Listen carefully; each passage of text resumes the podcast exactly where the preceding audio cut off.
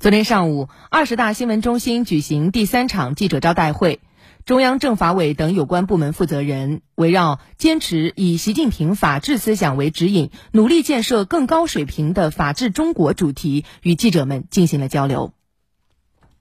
在上午的记者招待会上，中央政法委副秘书长尹柏介绍，二十大报告中二十三次提到法治。习近平法治思想是最具原创性的马克思主义法治理论，推动法治中国建设开创新局面。习近平法治思想推动法治中国建设开创新局面，在党的历史上第一次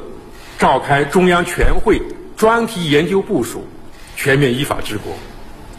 第一次组建。中央全面依法治国委员会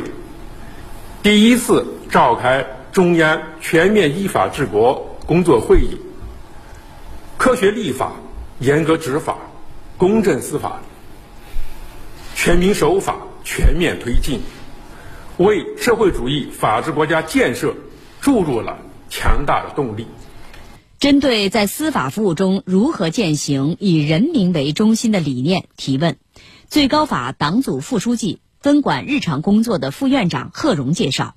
要通过严格公正司法，努力让人民群众在每一个司法案件中感受到公平正义。新时代的十年来啊，人民法院啊深入践行习近平法治思想，努力让人民群众在每一个司法案件中感受到公平正义。